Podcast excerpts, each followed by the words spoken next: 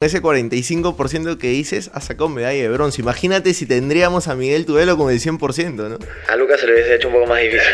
Condecoraron a un torero en el Congreso y a ustedes todavía no, no le han hecho ni una ceremonia. Tengo entendido que nosotros tenemos un evento en el, en el Palacio. Ya. Esperemos que no se cancele, porque la última vez que salimos campeones mundiales en El Salvador, Un día antes nos cancelaron la premiación en el Palacio. ¿Y qué falta para masificar el surf? Creo que lo que le falta al Perú, un poco de... De descentralización, ¿no? Después de tantas lesiones, ¿pensaste en dejar el surf? La verdad es que yo pasé un momento bien difícil justo antes del COVID. ¿Los surfistas la pasan mal en verano acá en Lima? Un poquito. Más que eso, nosotros lo, llamamos... Surfers de verano, ¿no? Si te pregunto por Sofía Mulano, ¿qué palabras se te vienen? Sofía es mi ídola. Entonces esa adrenalina donde has dicho acá no la cuento y acá ya me partí todo. A la gigante, remé la primera ola, no llegué y la serie de atrás me partió encima. Yo, yo sentí que me iba a ahogar. Miguel Tudela sacó a relucir lo mejor de su surf y se impuso en el evento internacional.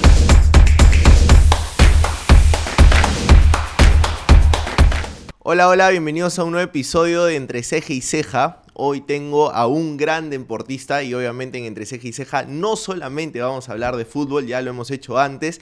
Y hoy vamos a tener a un gran surfista, surfista profesional, le ha dado medallas al Perú, ha campeonado con Perú a nivel mundial y además ha sido el primer peruano en ganar una, un torneo sudamericano de la WSL. Con ustedes, el gran Miguel Tudela. ¿Cómo estás, Miguel? Bien.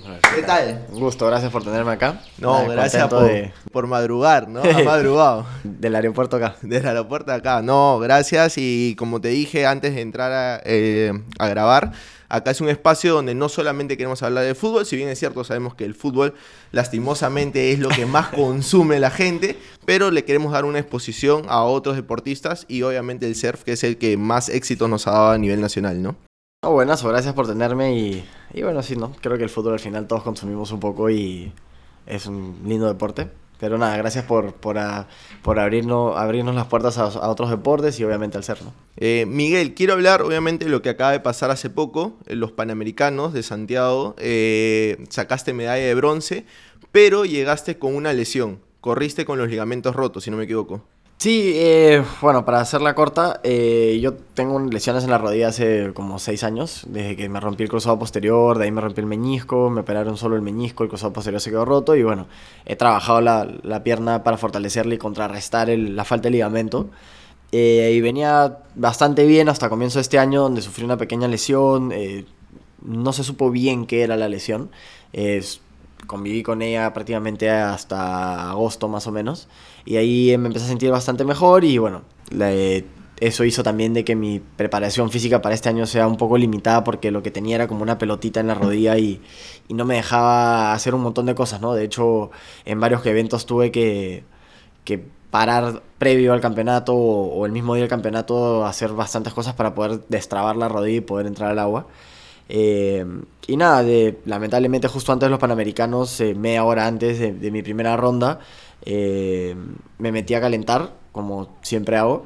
Y nada, una ola me agarró con el backwash, que es la ola que viene para, para el otro lado, la ola me aplastó y se me metió la rodilla para adentro.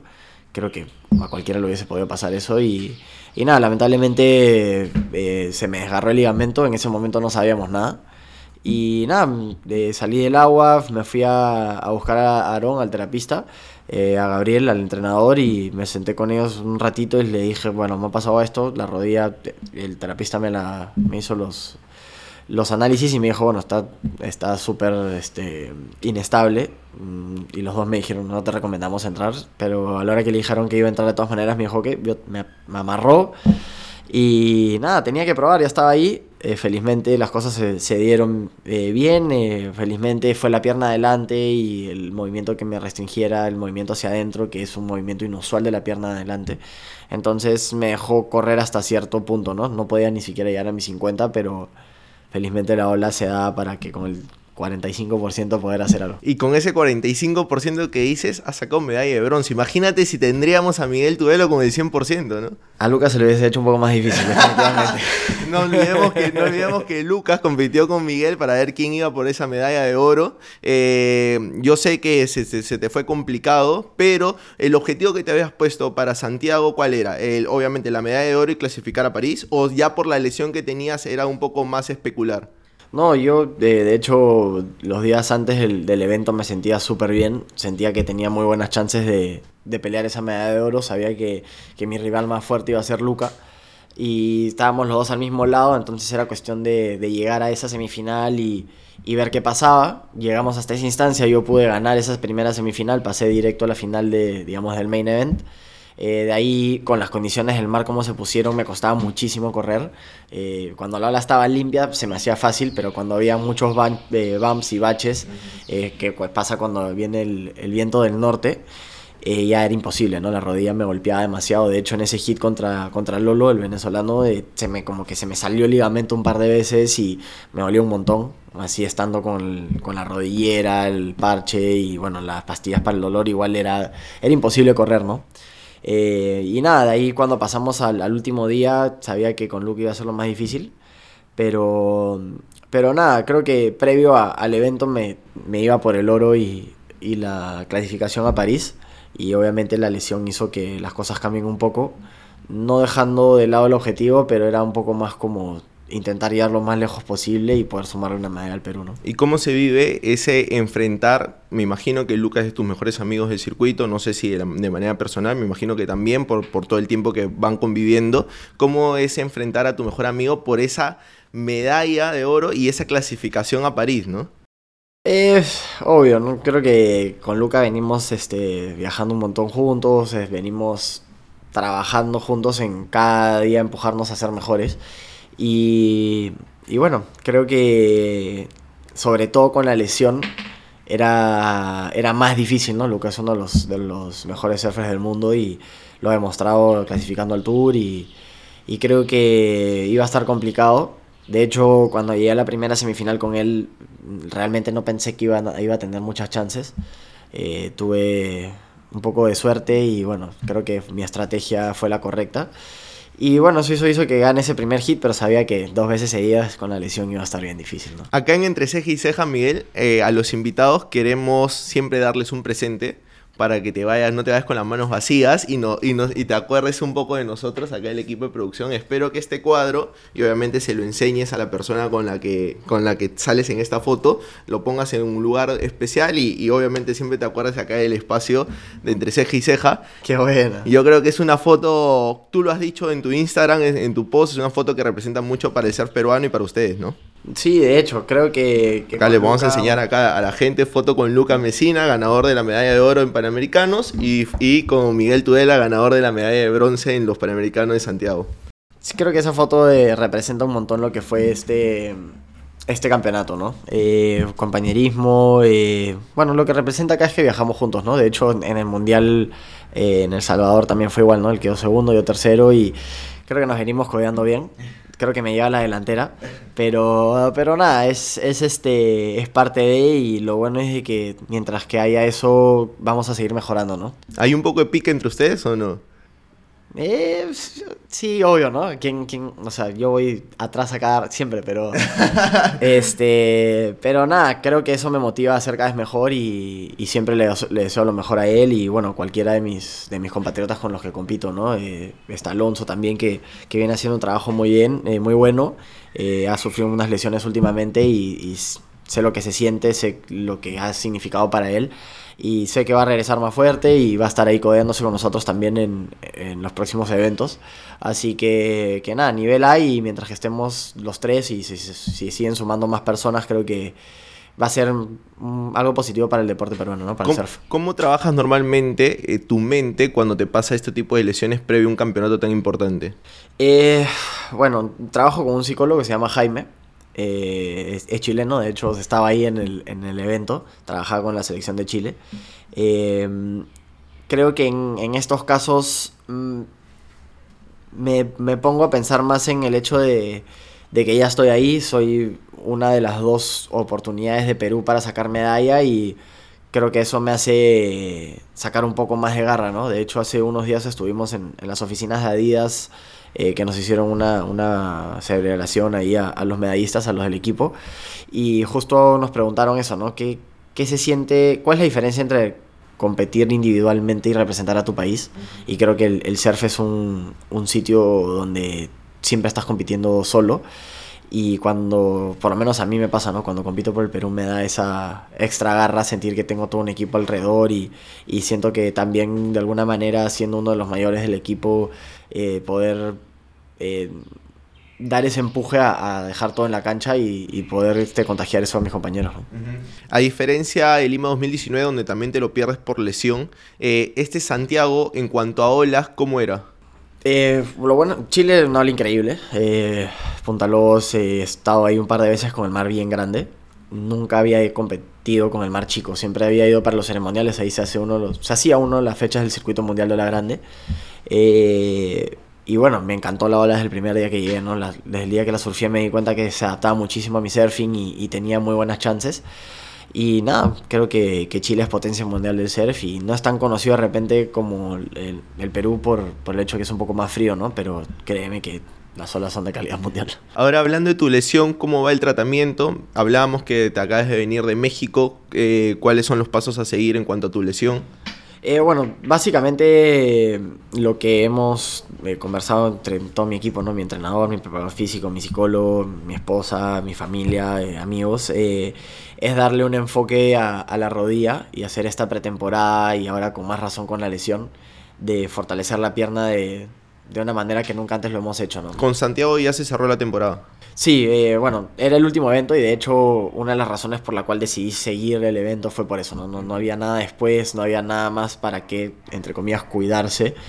Eh, eh, después de la primera ronda eh, fuimos directo a la clínica en Santiago, sacamos una resonancia y era un desgarro de segundo grado, entonces de alguna manera era bien difícil que empeore, pero ya estaba hecho, ¿no? Entonces en realidad eh, la idea era en, entrar al agua, hacer lo mejor posible e intentar cuidar la pierna para que no empeore, ¿no? Y, y obviamente eso con, con, Santiago acabó mi año. Eh, vengo de México de ponerme células madres en la rodilla, que creo que es algo que se está volviendo un poco más conocido en el mundo del deporte. Eh, he visto varios peleadores de la UFC y, y bueno, un, unos cuantos surfers también que se lo han puesto. Entonces decidí, opté por apostar por esto que es, es bastante nuevo veremos los resultados en, unos, en unas semanas. Y, y, nada, de ahí fortalecer. Creo que fortalecer va a ser mi objetivo principal para toda esta pretemporada y llegar al Mundial de Puerto Rico en, a fines de febrero de la mejor manera posible. ¿Y la Federación IP está cubriendo algunos gastos con, con el tema de tu lesión?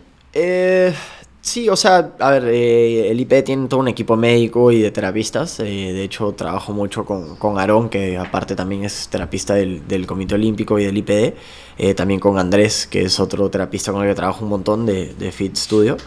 Y, y nada, de la mano con ellos vamos a llevar esta terapia. De hecho, creo que la federación y el IPD dan el apoyo que pueden. temas de células madres creo que es algo bastante nuevo y la verdad es que no se me ha ocurrido en verdad preguntarles si es que podrían pagarlo. Es, sé que es, es, caro, ¿no? Salió como casi 3.500 dólares todo el, el, viaje. Pero no sé si es que está dentro de los presupuestos de ellos o, o, deberían de, ¿no? Es algo nuevo. Ellos me han dicho que me ayudan acá con todos. Ten, tenemos el, el, el seguro de, del IPD que me cubría las resonancias, los médicos, los terapistas. Entonces... ¿Y, ¿Y qué tan metida está la federación con ustedes, con los surfistas? Eh, yo creo que la federación viene haciendo un trabajo dentro de lo que puede bastante, bastante bien. ¿Han habido mejoras o no? Yo creo que de comienzo de año, cuando recién salió la, el, el, la federación, el nuevo presidente escogido, ahora ha habido una evolución. De hecho, han habido bastantes trabas en el camino que han hecho que sea un poco más difícil, pero me consta que, que se están haciendo cosas y al final de eso se trata, ¿no? Intentar. Uh -huh. eh, ¿Te sorprendió las declaraciones de Cristian Pacheco, el atleta, de que el IPD o nadie del IPD lo vaya a recoger luego de ganar una medalla? Bueno, yo creo que eso nos pasa cada rato, ¿no? Eh, cada vez que sacamos medallas o, o, algo individuales tampoco aparece nadie en, en el aeropuerto. ¿no? Porque, o sea, si bien es cierto, la atención y todo el, el tema mediático pasó hacia el IPD, tampoco la prensa, ¿no? No, o sea, yo creo que al final, más que. Yo creo que más que el, que el IPD, eh, pensaría yo que es, es un, poco, un poco la prensa, ¿no? Y de hecho, hace poquito vi un, un video que, que hizo Plomito, Plomo Magic, uh -huh. que habló sobre un poco de, sobre su forma de verlo.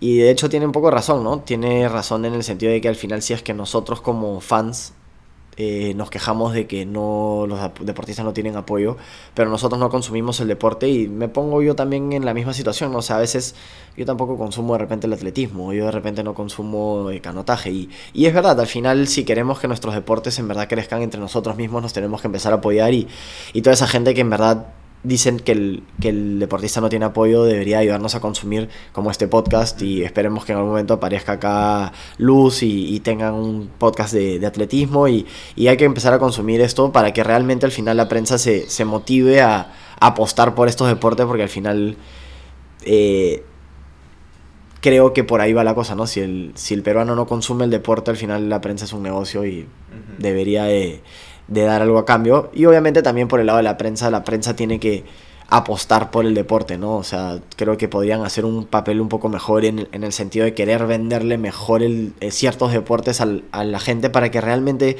lo quieran consumir. Entonces, Porque al final ni el canal del Estado los cubre, ¿no?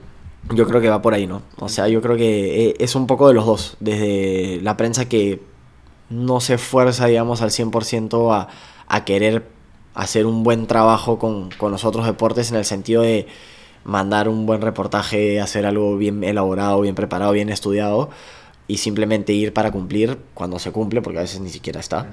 Y también a la gente cuando vea esto, consumir lo que están viendo, ¿no? Claro, porque mucha gente dice, ah, no entiendo la puntuación, no entiendo el campeonato donde va Miguel, pero no lo entiendes porque ni siquiera lo buscas consumir, o sea, ni siquiera te das un tiempo de buscarlo en Google o de Miguel dónde va a participar, ¿no? O sea, yo la otra vez le hablaba con un amigo y decía, es muy fácil sacar la bandera de Perú y decir, ah, sí, sacaron medallas y esto y el otro, mueren los panamericanos y se olvidan de Miguel Tudela, se olvidan de Lucas, se olvidan de los atletas y luego vuelven otra vez alzar la bandera cuando otra vez ganan la medalla. Obvio, o sea, como, como, como pasó un poco con la selección de fútbol, ¿no? O sea, cuando ya estaban a punto de clasificar a Rusia, todo el mundo se subió al barco y todo el mundo se quiso ir, pero al comienzo cuando estaban perdiendo, eh, había la mitad de hinchas, ¿no? Entonces creo que en versión, obviamente, 0,5% pasa en los otros deportes, o sea, cuando alguien sale campeón, todo el mundo quiere deci- salir a opinar y, y bravazo, pero sería ideal de que la gente realmente siga al deportista por toda su carrera en las buenas y en las malas. ¿Ustedes al interno lo conversan sobre eso? Sí, yo creo que, o sea, siempre en todos los deportes está el, el- la, la misma frase de sentir que todo para el fútbol y nada para los demás, pero al final no es culpa del fútbol, ¿no? Al final todos consumimos fútbol. Yo consumo fútbol un montón y me imagino que ustedes también y, y creo que es parte de, o sea, el fútbol es un deporte masivo y nunca va a dejar de serlo y, y siempre va a estar adelante, pero creo que, que al mismo tiempo los otros deportes son increíbles, ¿no? Y por eso las Olimpiadas también existen y nosotros nos preparamos para eso y es por eso que también el fútbol en Olimpiadas no es eh, categoría absoluta, ¿no? Y porque vas a Australia y me imagino que un Miguel Tudela debe tener la misma relevancia que un Pablo Guerrero. Sí, bueno, en Australia el surf es uno de los deportes madre, ¿no? Y creo que los surfers son de los más conocidos que hay y, y, bueno, creo que es parte de, ¿no? Y, y al final, como dices, yo creo que es, es un trabajo en conjunto, prensa, fans y obviamente apoyo al deportista, empresa privada y el Estado, Al ver hoy día viniendo acá a la entrevista, vi que condecoraron a un torero en el Congreso y a ustedes todavía no, no le han hecho ni una ceremonia. ¿Duele ver eso? Eh, la verdad que no, no estaba ni enterado. Eh, pero tengo entendido que nosotros tenemos un, un evento en el, en el Palacio el lunes. Ya. No es lo que nos han dicho. Esperemos que no se cancele, porque la última vez que salimos campeones mundiales en El Salvador, este, un día antes nos cancelaron la premiación en el Palacio. Mira tú. ¿Y cómo se llama? ¿Y ganar medallas les van a dar un premio o no? Porque Eh, en los Panamericanos de Lima hubo un departamento que les Tengo- acaban de entregar este año, creo. Tengo entendido que eh, había un bono eh, para- por cada medalla Ya. en efectivo eh, y además lo que había escuchado era que en algún momento la presidenta había dicho que para los nuevos medallistas iba a haber un departamento, pero se está peleando porque obviamente uno no quita lo otro, ¿no? Y, y yo no, no saqué medalla allá y bravazo por mí porque Claro. supuestamente debería recibir un departamento ahora, pero creo que todos los deportistas se merecen un departamento. Son dos eventos totalmente distintos, cuatro años de preparación para poder lograr cada una de estas medallas y se merecen lo mismo ahora, antes y después. O sea, Miguel, ¿y cómo ves la realidad del surf en Perú? ¿Ha cambiado mucho pre- de, de lo que era pre-COVID? eh, Porque hubo un boom en el COVID donde todo el mundo quería ser ciclista, quería ser surfer, porque era el punto de escape, ¿no? creo que sí, o sea, hay muchísimos surfers más en el, en el mar creo que de alguna manera se volvió un deporte mucho más conocido porque era una de las pocas formas de meterse al agua. Pero al mismo tiempo siento que en el mundo competitivo también nos hemos estancado un poco porque esos dos años sin competencia, sin, sin tantos eh, viajes y obviamente con, con la falta de apoyo por, por el por el mismo eh, eh, COVID o por el mismo estanque que tuvo el Perú en, en la economía, este hizo que muchas generaciones pongan en duda lo que, lo que había que hacer, ¿no? Entonces creo que hay bastante trabajo por hacer, sobre todo eh, en, en base a menores y, y las nuevas generaciones. ¿Y qué falta para masificar el surf? Creo que lo que le falta al Perú un poco de, de descentralización, ¿no? Creo que por ahí va un poco la cosa y, y sobre todo un poco más de apoyo a, al, al deporte puntualmente como, como crear buenos eventos, eh, crear buenos circuitos, traer eventos grandes al Perú y, y traer gente pro que venga a, a ver que Perú realmente es potencia mundial en surf. ¿La empresa privada sí está apoyando a, a los surfistas? Sí, o sea, a ver, yo creo que eh, hay apoyo. El único tema es de que hoy en día el deporte, como deportista, ya muchos, eh, muchas empresas no apuestan tanto netamente por el talento deportivo, sino más que nada por un poco por redes sociales, ¿no? Entonces, eh, es un tema un poco lamentable y al mismo tiempo bueno, porque te da una plataforma para, para poder exponer y, y ayudarte a ti mismo a, a comunicarte pero al mismo tiempo te desvía un poco de tus objetivos al tener que estar pe- pendiente de algunas cosas en redes, ¿no? Entonces es un pro y contra. Yo creo que hay apoyo, simplemente que, que la empresa privada apuesta, hoy en día apuesta un poco más por, por, por las redes sociales que por los deportistas en sí, ¿no? Una vez hablaba con una futbolista mujer y me decía, nosotros nos hemos convertido en influencer a la fuerza porque nuestro objetivo es ser deportista, pero si no nos volvemos influencer en redes, no tenemos con qué comer, ¿no? Totalmente, totalmente. O sea, yo creo que eh, como deportista hoy en día eh, hay pocas marcas. O sea, yo trabajo con Billabong que apuestan netamente en mí en, eh, como deportista y estoy súper agradecido con ellos por, por realmente demostrar de que todavía existe apostar por un deportista. Pero también hay un montón de otras marcas que al final se han sumado a mi carrera por, por redes sociales, ¿no? Y como ella dijo, eh, la futbolista, nos hemos vuelto influencers a la fuerza para poder seguir esta carrera de deportista, ¿no? Y, y bueno, al final es, es bueno y, y al mismo tiempo también nos tenemos que adaptar a esta nueva etapa, ¿no? Creo que al final todos los deportistas hoy en día son influencers. Eh, ¿Alguna vez, después de lo que sucedió en Tokio, después de tantas lesiones, pensaste en dejar el surf? Eh, no, o sea, la verdad es que yo pasé un momento bien difícil justo antes del COVID. Eh, malos resultados, no me sentía bien conmigo, sentía que había mucha, eh, muchas cosas en contra hacia mí y sobre todo hacia mi carrera deportiva y me había hartado un poco de correr tabla. Eh, va a sonar feo, pero a mí el COVID me cayó preciso. Eh, me hizo sentarme en mi casa, analizar mi vida un poco y, darme cuenta de que al final sí es lo que quería. Pero creo que si no hubiese pasado el COVID, de repente hoy día no sería tablista profesional. ¿Esa perseverancia para seguir, la aprendiste de tu papá? Eh, sí, o sea, a mí mi papá siempre me dijo, o sea, mientras que tú estés disfrutando de las cosas que, que haces, siempre vas a estar por el camino correcto y, y siempre fuérzate al 100%, ¿no? Nunca dejes nada eh, que después digas, hoy, ¿por qué no hice esto? Y obviamente tener al- a, mi familia y a mi esposa, que en ese momento era mi, mi enamorada, eh, me motivó muchísimo a, a seguir adelante. Para los que no saben, el papá de Miguel sufrió un accidente muy fuerte y a los pocos meses volvió con la misma normalidad y las mismas ganas a seguir dándole, ¿no? Sí, bueno, mi papá sufrió varios accidentes, pero el, que más, el que casi todos conocen fue en, en Estados Unidos llevando unos autos de carrera con un camión. Estuvo internado en la clínica como 45 días y, y bueno, al final salió de eso y regresó como si nada a, a su vida y, y siguió haciendo lo que más le gustaba, ¿no? Correr tablas, trabajar en los autos de carrera y, y trabajar por su familia. ¿Y, y qué importancia tuvo tu papá para que tú seas surfista? Bueno, a- ambos lo mismo. Mamá y mi papá, los dos son, son surfistas y nací en Punta Hermosa, así que directo, directo al agua. No, no tenía muchas opciones. y, y si no era surf, ¿qué era Miguel Tudela? ¿Qué en el colegio normalmente qué practicabas? Eh, mi- jugaba, jugaba fútbol, de hecho jugaba fútbol en la selección del, del colegio un montón. Ujú. Y, y nada, me encantaba. Tuve que decidir entre uno y el otro y definitivamente era mejor en, en la tabla que en el fútbol.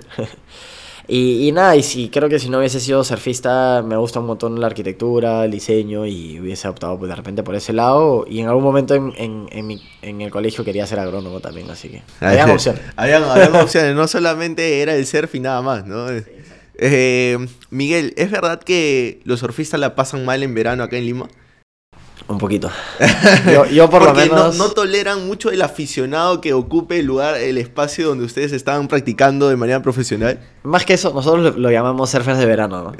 Pero más que eso, no, no es que no los toleramos porque al final es como todo, ¿no? O sea, a nosotros nos conviene que haya más surfers en el agua y, y a mí me encanta ver a una cantidad de gente. Simplemente que hay mucha gente que, que agarra la tabla y se mete al agua y, y como en todos lados hay ciertas reglas, ¿no? Ujú. Eh, de repente son un poco que las hemos impuesto, pero al final es, es parte de cada deporte y el tema es de que entran al agua sin tener idea de ellas y al final es pueden causar accidentes, eh, es peligroso. Es como cuando uno va al gimnasio y no sabe cómo hacer un, un ejercicio, ¿no? Se lesiona y todo. Sí, y bueno, pero ahí por lo menos te estás lesionando tú solo. En el otro lado, ah, o sea, golpeas a un montón de gente, ¿no? Y, y puede ser hasta fatal. Y de hecho, yo, yo en el verano vivo en Punta Hermosa, es donde crecí, es donde me encanta correr, pero por lo menos en el verano evito las, las horas pico, así como el tráfico igualito. Y los fines de semana prácticamente ni me meto al agua por. Porque un poco, un poco me da miedo y al final salgo un poco frustrado porque tampoco puedo correr y no, me puedo, no puedo entrenar, entonces prefiero evitar esas molestias. ¿Cuáles son las tres playas favoritas dentro del Perú de Miguel? Eh, bueno, Pico Alto es mi ola favorita, eh, la- una de las olas más grandes del Perú. Eh, Señoritas, que es mi playa de toda la vida, y Cabo Blanco. ¿Qué pasó con Sofía Mulanovich el tema del cupo en las Olimpiadas? Eh, ah, bueno, tema del pasado, ¿no? Pero creo que en ese momento habían malas eh, interpretaciones y, hab- y había una nueva gestión y hubieron malos entendidos y creo que no se le quiso respetar a, a Sofía algo que era obvio, por lo menos por mi lado y creo que por todo el lado surfer era obvio. Sofía venía a ser campeona mundial y se merecía ese cupo. eh, así se lo haya ofrecido la federación anterior o la nueva federación se lo ha debido de otorgar automáticamente, ¿no? Pero bueno, al final felizmente todo se dio como se tenía que dar. Sofía fue a las Olimpiadas y demostró ser de las mejores en, en ese evento. Y si te pregunto por Sofía Mulanovich, ¿qué palabras se te vienen?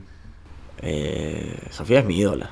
O sea, he crecido con ella, su papá es mi padrino y tengo un respeto gigante y una admiración por ella. Ella destapó el surfing en el Perú, hizo que hoy en día el surf esté... eh, se hable de surf y llegó a ser la número uno del mundo. Ese es el objetivo de, de todos y espero algún día llegar a ser algo cercano a lo que hizo ella. ¿Y en el lado masculino tienes algún ídolo? Eh, bueno, eh, sigo muchísimo la carrera de Mick Fanning, es un australiano que, que es tres veces campeón del mundo, ha tenido varias lesiones en su carrera que, que de alguna manera se parece un poco a lo que he tenido yo, obviamente lejos de su nivel, pero a eso apuntamos. Y, y nada, creo que es, un- es uno de mis referentes y apuntar a surfear como él sería lo más, lo más adecuado. ¿Cuál es la ola más difícil que has corrido, Miguel? Eh, creo que Yoss es una ola en Maui, en Hawái. Eh, Me han hablado ola- muchos, ¿ah? Una ola gigante, es una ola bien difícil de correr y creo que ha sido la que más me ha costado. ¿A- ¿Alguna vez has sentido esa, ese momento, esa adrenalina donde has dicho acá no la cuento y acá ya me partí todo? En me- eh, la- una de las primeras veces que fui, eh, estábamos con Álvaro Malpartida en el agua, fuimos juntos y, y nada, entró una ola gigante, remé la primera ola, no llegué y la serie de atrás me partió encima. Yo, yo sentí que me iba a ahogar y me acuerdo de haber salido del agua, me recogió la moto, estaba con el chaleco inflado, asustado, sentado en la moto y dije, no, tengo que volver a entrar, entro y Alvarito me, me agarra y me dice, te dije. Estás loco, no puedes remar esas olas. Ya te he dicho, no quiero volver a verte hacer eso. Y yo, sí, señor. un, poco de- del ser surfista es estar un poco loco de la cabeza o no? Sí, o sea, creo que al final el surfer tiene sus, como un montón de dice, su estilo de vida y, y es su forma de de repente hacer las cosas. Pero creo que tienes que estar un poco loco y, y querer buscar la paz. O sea, eh, ¿se, se han cruzado tiburones alguna vez cerca a ti o no? Eh, yo nunca los he visto surfeando, Ya. eh, pero sí nos han sacado el agua varias veces porque dicen que han visto un tiburón por ahí cerca, ¿no? Yo, yo personalmente no lo he visto nunca. De hecho, este año en Australia vimos algo abajo nuestro. Con Lucas estábamos los dos en el agua y vimos que algo nos pasó por abajo de la tabla y desapareció atrás de las piedras y nadie dijo nada y nosotros hicimos como que de repente era un delfín, de Claro, repente era un pez claro. grande y ya nos quedamos Ya, en que- el que agua. ¿no? fluya la cosa, ¿eh? Pero creo que eso, esa, esa vez puede haber sido lo más cercano que he visto un tiburón surfeando. Pero bueno, también me he metido a bucear con tiburones eh, en Galápagos y son increíbles. ¿Cómo te preparas normalmente para una competencia? Por ejemplo, ahora la que se viene en febrero, ¿cómo es la rutina de, de Miguel? Creo que ahora va a ser un poco diferente, ¿no? Eh, voy a cambiar un poco mi, mi forma de entrenar, voy a poner este mucho más límites y, y también un poco más de rutina. Siempre ha sido un poco más a, ya, hoy día entrenamos, ya, sí, a tal hora, ya. Ahora voy a poner un poco más de horarios, voy a poner un poco más de objetivos más puntuales, eh, medibles durante esta pretemporada, sobre todo por, por la lesión. Y ese va a ser el objetivo, ¿no? Eh, en cuanto al alimenticio, ¿llevas una dieta normal, balanceada o...? Eh, creo que soy una persona que come bastante bien. No me, no me rijo a una dieta específica. De hecho, con esta pretemporada sí lo voy a hacer. No va a ser eh, eh, tan estricta, pero intentar llevarla lo más parejo posible. Eh, pero creo que me alimento bastante bien, como bastante sano, como en casa. Y, y, bueno, en Punta Hermosa tengo un, un restaurante que es la Casa de Gloria, que es de mi mejor amigo y lo conozco desde de toda la vida. Sé que es un restaurante que cocina súper sano, súper limpio y, y como dice, ¿no? La Casa de Gloria y se, y se come como en casa, así que es, es mi opción B siempre. Así que nada, creo que tengo buenas opciones, eh, me alimento bien y, y este año, esta pretemporada busco ser un poco, un poco mejor todavía. Ya que no hay disponibilidad de cupos para llegar a, a París 2024, eh, ¿qué se viene para Miguel en el 2024 en cuanto a objetivos? Mm, Sí hay. En, Hay. en- en Puerto Rico hay Ya. cinco, no sé si van a ser cinco o siete este año. Ya. Así que nada, vamos, eh, ese es el primer objetivo de- del año, buscar ese cupo olímpico y como Luca ya está clasificado, espero que, que se suba a, a mi bote y, y reme conmigo para buscar ese cupo. Ah, ya, acá te mandamos todas las vibras porque yo pensé que no había, porque leí tu post, eh, estuve investigando y, y me imaginé que, que esa- ese duelo contra Lucas era ya el definitivo para ver quién iba hacia París, ¿no? No, o sea, eh, el que ganaba el oro en, en los Panamericanos tenía cupo Ya. y Puerto Rico, el Mundial Lisa, es el último clasificatorio. Maña, todas las vibras para que obviamente Perú gane un cupo más y, y esté presente también en París 2024 Miguel Tudela, ¿no? Esa es la idea, esa es la idea, hacerlo lo mejor posible. Eh, Miguel, aquí para terminar en Entre Ceja y Ceja tenemos un ping-pong, una sección. Yo te voy a decir una palabra y lo primero que se te venga a la mente, ¿te parece? Buenazo. A ver, el surf. Paz. Un país donde te gustaría surfear. Eh, Tahiti. Un ídolo. Kelly Slater. Piccolo Clemente. El mejor longboarder. Sofía Mulanovich. Eh, maestra del surf. Lucas Mesina. Número uno actualmente. IPE. Deportistas peruanos. Perú. Mi país. Punta Hermosa. Mi casa. Ale Bonelli. Mi esposa. Un sueño. Eh, entrar al CT. Miguel Tudela. Un surfer que lo deja todo. Eh, ¿Y qué mensaje le darías a los surfistas que quieran, a los jóvenes surfistas que quieren lograr ser como tú en un futuro? Eh, que disfruten mucho, definitivamente si están en sus primeras este, etapas del surf, disfruten mucho, corran mucho, diviértanse en el mar, eh, enfóquense en cada vez ser mejores surfers siendo la diversión la prioridad, ¿no?